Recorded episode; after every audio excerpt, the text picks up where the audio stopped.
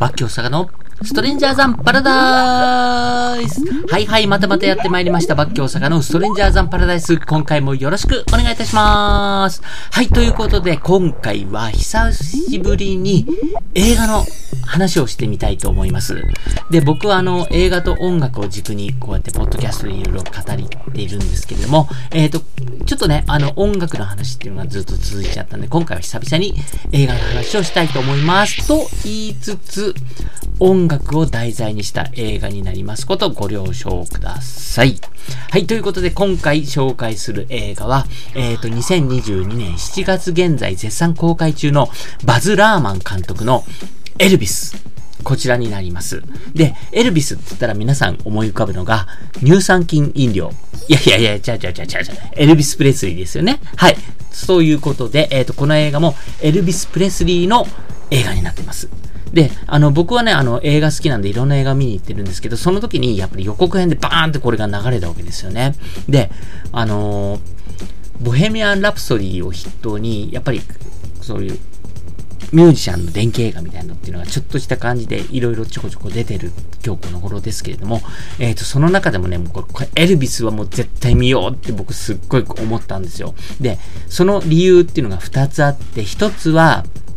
あの、エルビスっていうのは僕が言うまでもないんですけれども、えっ、ー、と、黒人音楽のブルース、それから白人音楽のカントリー、これをですね、融合させて咀嚼させてロックンロールっていう新しいジャンルを作った、その人こそまさにエルビス・プレスリーなわけですよ。だから、あの、日本にね、まだロックっていうのが来てないよ、みたいな頃に、なんかこう、カバーとかで格好つけてみんなやってたのが、ビートルズとかストーンズより前はもうプレスリーしかいなかったみたいな感じなんですね。だから、内田裕也さんとかもプレスリーやってますし、みたいな感じで、まあ、とにかく、本当にロックンロールの元祖。で、この映画の予告編とかで言ってますけれども、まあ、エルビスがいなかったら、ビートルズもいなかった、クイーンもいなかった、ストーンズもいなかったみたいなことをね、言われてるんですけど、本当にまさにそういう人なんですよね。だから、キングオブロックンロールっていうか、ロックンロールを生み出した男っていうので、間違いないと思います。で、そんな人なんですけども、エルビス・プレスリーってやっぱりちょっとね、古すぎて、僕らとしては、なんかもう、すでに、なんか、ネタになっちゃってるみたいなところがあったりとか、なんかその、やっぱり、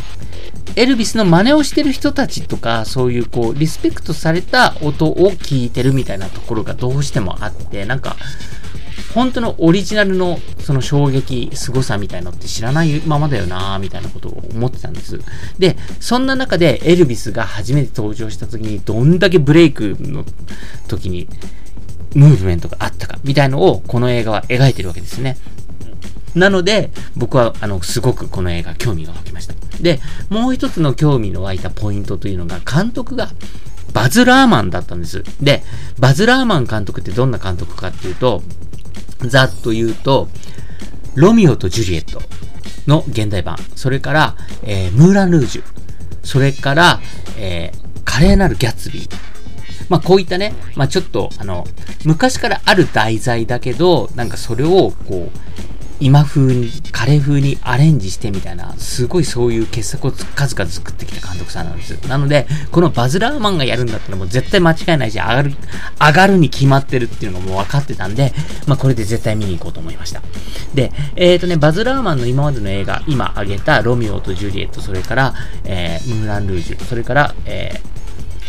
華麗なるギャッツビー。この3つの話をちょっとしたいと思いますけれども、え、ー、とね、まあ、バズ・ラーマンといえばね、もう一番最初にこう注目されてブレイクしたっていうのが、1999年のロミオとジュリエット。ロミオとジュリエットをもう現代に置き換えてっていうこの映画ですね。で、これを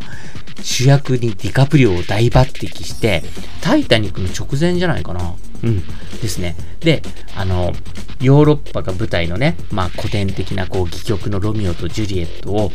メキシコを舞台、1996年のメキシコが舞台になって、新進気鋭のディカプリオがアロハシャツ着て拳銃をぶっ放すみたいな、なんかそういうこう新しさみたいなのがあって、で、この映画はね、音楽もめちゃくちゃ良くって、僕は本当に映画も何回も見たし、音楽、サントラもめちゃくちゃ聴いてるんですけど、まあ、あの、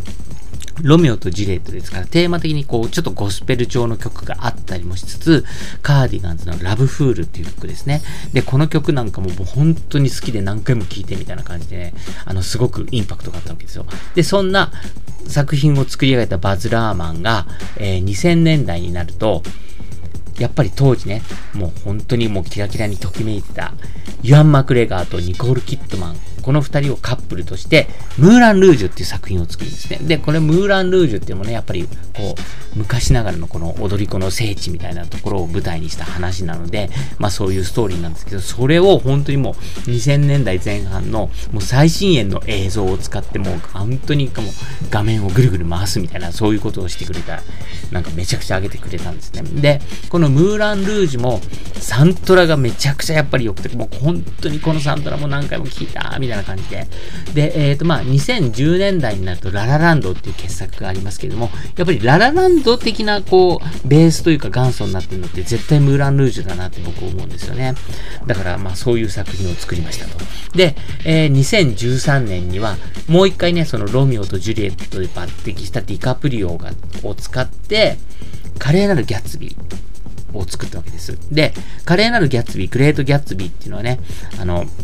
まあ、原作の有名な小説がありつつ、あの、80年代にロバート・レッドフォードで映画化された。これを2000 2010年代になって、ディカプリオ主演でリメイク。で、これもやっぱりただのリメイクじゃなくて、さっきも言ったように、その、ムーラン・ルージュとかでこう使ったようなね、もう画面をぐるぐる回してみたいな技巧を凝らしてみたいな。本当にあの、もう CG とかもうバリバリ使えますけど何かみたいな感じのね、なんかすごい斬新な映画だったりとか、もういきなりスクリーンというか画面がね、3分割バンバンバンってされて違う映像がバーって出てくるみたいな、なんかそういうこう遊び心も満載の、もうグレートギャツビー、華麗なギャツビーっていうのを、まあ、あの、作ってくれた、すごくやっぱり残、古いものを題材にするけど、それを斬新にどう調理するみたいなことを楽しませてくれるのが、やっぱりバズ・ラーマンなんですね。で、その人が久々になんかもうこういうエルビスっていうこう映画、音楽の映画を撮るぞみたいな感じで、うーって僕は上がったわけです。はい。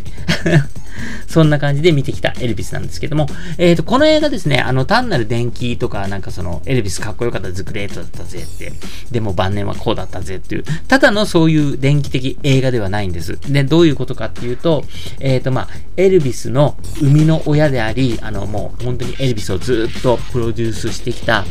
トム・パーカー大佐って呼ばれている人が実在の人がいるんですね。で、このパーカー大佐とエルビスの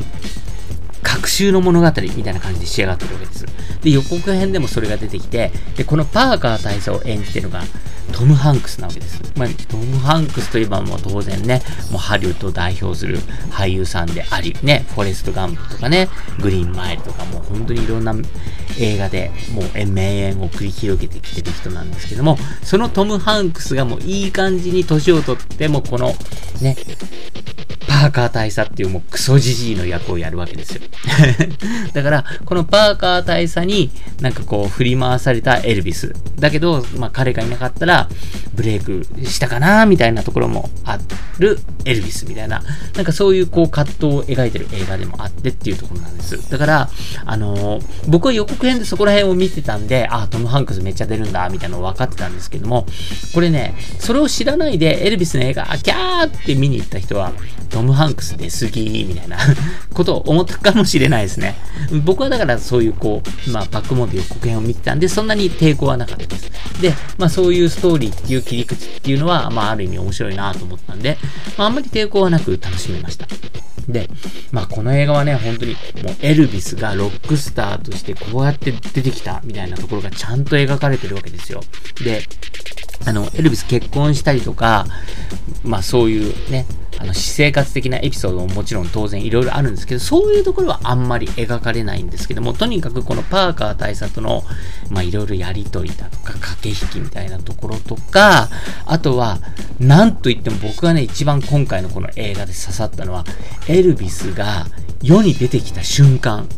まあ、ちっちゃいね、この、もうライブ小屋みたいなところですげえやつが来たぞ、みたいな感じで、エルヴィスが誰も見たことのないパフォーマンスをぐわーっとした時に、その見に来てた会場の女子たちが、キャーっていうね、もうその瞬間をすっごく丁寧に描いてるわけですよ。で、バズ・ラーマン特有のこの画面を何分割にもしたりとか、ね、そういうちょっと技巧を取らした映像も交えつつ、トム・ハンクスのじじいになったトム・ハンクスの顔面アップもありつつも、エルビスがこうやっていきなり出てきて衝撃を与えたっていうのがめちゃくちゃ丁寧に描かれてたし、すごく上がる見せ方なんです。だから、本当にそのね、映画の中で女子たちがキャーって言ってるのを、本当になんかもうスクリーンを通して目の当たりにできるみたいな、なんかその疑似体験ができるっていう意味でも、そこを見ただけでも僕このエルビスって映画の価値はあるかなと思ったんですよ。で、本当に僕も、あの、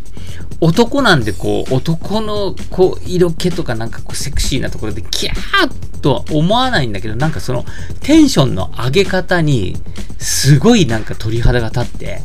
めちゃくちゃ良かったです。だからもうあの点、もう初めてエルビスがね、こう、たくさんの人の前でステージに立って、ぐわっとやるところを丁寧に描いてるっていうところを見るだけでもこの映画見る価値があると思います。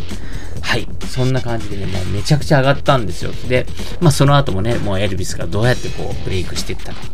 で、ブレイクしてからどうなったか、みたいなところが描かれるストーリーになってます。で、えっ、ー、と、その、じゃあ肝心なエルビスは誰が演じたんだっていうことなんですけども、オースティン・バトラーっていう役者さんなんですね。で、まああんまりね、あの、よっぽど映画好きじゃないとちょっと知らないかなっていうかもしれないけれども、あのー僕の大好きなね、クエンティン・タランティーノの、まあ、現状最新作である、Once Upon a Time in Hollywood という映画がありますけれども、あの、この映画にも出てたんですよね。僕も全然、あの、後から調べて分かったんですけども、えっ、ー、と、この映画でですね、えっ、ー、と、まあ、ブラッド・ピットと、やっぱりディカプリオがね、あの、対の主役として出てるんですけど、あの、ブラッド・ピットと後半で戦う 男が、実はこの、今回エルビスを演じてるオースティン・バトラーだったと、うん、いうことになります。で、えっ、ー、と、こういうね、電気映画、例えばボヘミアン・ラプソディとかもね、やっぱり、フレディ・マーケルに結構似せた感じでね、割と似て見えたみたいな感じがあったりとか、あと僕はね、本当にうわ、似とるわ、と思ったのが、まあ、90年代前半のドアーズっていう映画で、あの、ジム・モリソンを演じたね、あの、彼がね、まあ、とにかく、もう、ジム・モリスンそっくりだな、みたいな感じでね、めちゃくちゃ似てたっていうね、ところとかね、まあそうやって、ある程度、こう、似てて寄せてなんぼみたいなところもあるかもしれないんですけれども、えっ、ー、と、今回のエルビスは、そんなに似てないっす。うん。でも、そんなの、あの、見た目似せる、寄せるみたいなところで、結局それってなんかあの、モノマネじゃないから、あんまり関係ないんだなっていうのをすごい思ったんですよね。で、曲とかもこのオースティン・バトラーが歌ってるのを普通に劇中で出てくるわけですけど、だからプレスリーの曲とはちょっとね、やっぱりボーカルの感じとかも全然違うんですけど、これはこれで全然いいじゃんって、ね。何が大事って別に顔が似てなくたってよくって、ね、あの、声がね、ボーカルが同じじゃなくてもよくって、結局そのパッションっていうのを映画としてどうやって伝えられるかっていうのが伝えられてれば僕は成功だと思ってて、その意味ではもうこの映画はもう全然大成功してるし、なんかその、エルビスの、なんかその、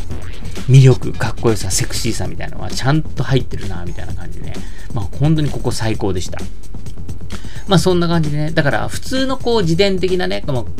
ある人が、あるバンドがのし上がってブレイクして晩年こうだった、みたいなストーリーとは違って、その、なんかそのトム・ハンクス演じるパーカー大佐と、その、プレスリーの各種葛藤、ね。ででも彼がいなかったら、みたいな、そういうのが軸になってるので、ストーリーとしても、まあ、なかなか引き寄せられる、割と面白い感じになってるかなと思いました。で、この手法っていうのは僕はね、あの、80年代後半の、アマデウスって映画があるんですけど、このアマデウスって映画は、まあ、ウルフガング・アマデウス・モーツァルト。要は、モーツァルトの話なんですけども、このモーツァルトを、モーツァルトに嫉妬してるアントニオ・サリエリっていう音楽家がいて、このサリエリ、嫉妬してるサリエリ、サリエリの視点で描かれてるのがアマデウスっていう映画なんです。これにすごいなんか近いかなーなんていうことを思いながら、ちょっと楽しみました。で、本当にね、あの、バズ・ラーマンっていうのはね、さっきも話したように、なんかすごい、こう、映像の切り方みたいにもすごく斬新なことをする人で、今回のエルビスでも思いっきりそういうシーンがバシバシあって、あの、本当にもう、すごくいいシーンで画面がバンバン分割されたりとかね、なんかそういうところも新しいし、面白いし、なんか、ね、初めて見る人は、えって思うかもしれないけど、なんかそういうのも楽しめれば、もう本当にそれはそれですごく魅力的な、ね、なんか、エルビスっていう人間像っていうのが、なんかこういう視点で見れるんだ、みたいなことを楽しめるかなと思います。で、えっ、ー、と、こっからはね、ちょっと、あの、僕、個人的にエルビス・プレスリーってどんな人っていうか、あの、なんか、エルビスに対する思いみたいな話をちょっとしてみたいと思います。えっ、ー、とですね、僕、個人的には、まあ、本当にエルビス・プレスリーってまあの、ラブ・ミー・テンダーとかね、あの、名曲いっぱいあるんですけれども、ジェイルハウスロック、監獄ロック、もうとにかく、もうこのジェイルハウスロック、これなんですよ、僕的にエルビスといえば。で、あのーまあ、監獄ロック皆さん知ってる人は知ってると思うんですけど、この曲ってすごくやっぱり斬新だなと思って、オープニングの、でんでん、でんでんっていう始まりもかっこいいし、歌い始めもいきなりがなってるみたいな感じとか、あとはこのサビに入るところで、こう、ふわりがすごい細かいんですよ。ダダダダダダダダダダダダダダダダダっていうところで、もうすごく言葉数を一つの音符にギュッギュッギュッギュッって入れてるわけですよ。で、これってすごい新しいっていうか当時ね、すごい斬新だったんだなって思うんですよね。で、僕がなんでこの監獄ロックになんかこう、魅了されたかっていうと、実は、あの、本当に子供のちっちゃい頃に、うちの親父がレコードでこの監獄ロック持ってたわけですよ。で、あの、うち、親父がレコード好きでいっぱいいろんなレコード持っててね、いろいろ聴いてたんですけど、まあそういう中には本当に当時のね、あの、歌謡曲みたいなのがあったりとか、あとは、やっぱり僕の大好きな、の、寺内武さんのね、あの、エレキで、ベートーベンの運命をやったね、うん、エレキ版運命とかね、なんかそういう、こう、いろいろこう、ちょっと面白い曲もあったりとか、あとは洋楽とかもいろいろあったんですね。で、うちの親父ね、なぜかビートルズは好きじゃなかったって、ビートルズは1枚もなかったんだけど、なんかそんな中で、なぜかプレスリーがあって、で、この監獄ロックだったんですよ。で、この曲ってやっぱりなんか、あの、他にない曲だなって、もう本当に子供ながらに思って、さっき言ったようなその、オープニング、それからそのふわりでね、あの、一つの音符にギュッギュッギュッってこう言葉が入ってるところ。それから最後フェードアウトするんですよ、この韓国ロックって。このフェードアウトっていう技法って当時はね、あの普通にあったと思うんですけど、なんかこれとかも、なんか音がだんだん縮んでいく感じとかって、へーなんていうのを思ったりとか、なんかそういう感じですごく、なんか3歳児の、ね、僕がね、なんか、レコードに針を落として一人で聴いてたりあの、子供ちっちゃい子って気に入るとずっとそれを見てる、聞いてるみたいなところがあったりとか、なんかその、同じものずっといじらしておけばおとなしくしてるみたいなところが、僕はその、プレスリーの韓国ロックだったりとか、レコードだったんですよね。だから、僕が初めて出会ったロックって間違いなく韓国ロックなんですよ。うん。なので、なんか、すごくすごい思い出があったし、で、その、韓国ロックって他のロックっていろいろあるけれども、その中でも、ちょっとこう、とんがって、うん、なんか、変わった曲だったなっていうのは、今でも思ってて、なんか、だからそういうのがね、やっぱり、それを生み出した、作った、パフォーマンスした人がプレスリーだったんだななんてのを、今回もすごく改めて思いました。まあ、そんな感じでね、とにかく、あの、このエルビスっていうのは、まあ、あの、やっぱりちょっとね、古すぎて、なんかもう、ね、ビートルズとかストーンズってまだメンバーが生きてて、ね、リアルタイムの人。まあそれでも古いなっていうのがあるんだけども、エルビスなんか亡くなっちゃ人た人だし、なんかその、いろいろね、あの、エルビスといえば、まあグッズが出たりとかね、こうパフォーマンスとかがね、なんか割とこう、モノマネされたり、ネタになったりみたいなところでね、あの、映画界で言うと、ブルース・リーとかもそうなんですね。ブルース・リーとかもなくなっちゃってて、あちゃーみたいなね、そういう、こう、ネタ的なとこだけ残っちゃったりみたいなのがしてるって、うん、みたいなのがあるんですけど、まあ、エルビスも音楽界で言うと、ちょっとそういうとこがあるかなっていう感じがなきにしもあらずで、だから、まあ、そういったね、なんかエルビスを知らない、もう僕もね、本当にあんまり知らないまま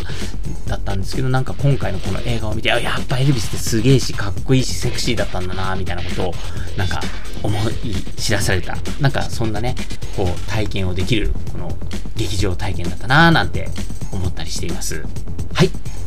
バッキー大阪のストレンジャーザンパラダイス。えっ、ー、と、今回はですね、ひと久々に映画のストーリー、映画の話をさせていただきまして、えー、バズ・ラーマン監督のエルビス・プレスリーのね、エルビス、こちらを紹介させていただきました。僕の話を聞いてね、ちょっとでも興味があってね、劇場に足を運んだり、プレスリーのことをなんか興味を持ってくれる人がいたらいいなぁなんて思います。はい、今回も最後までお聴きいただきましてありがとうございました。それではまた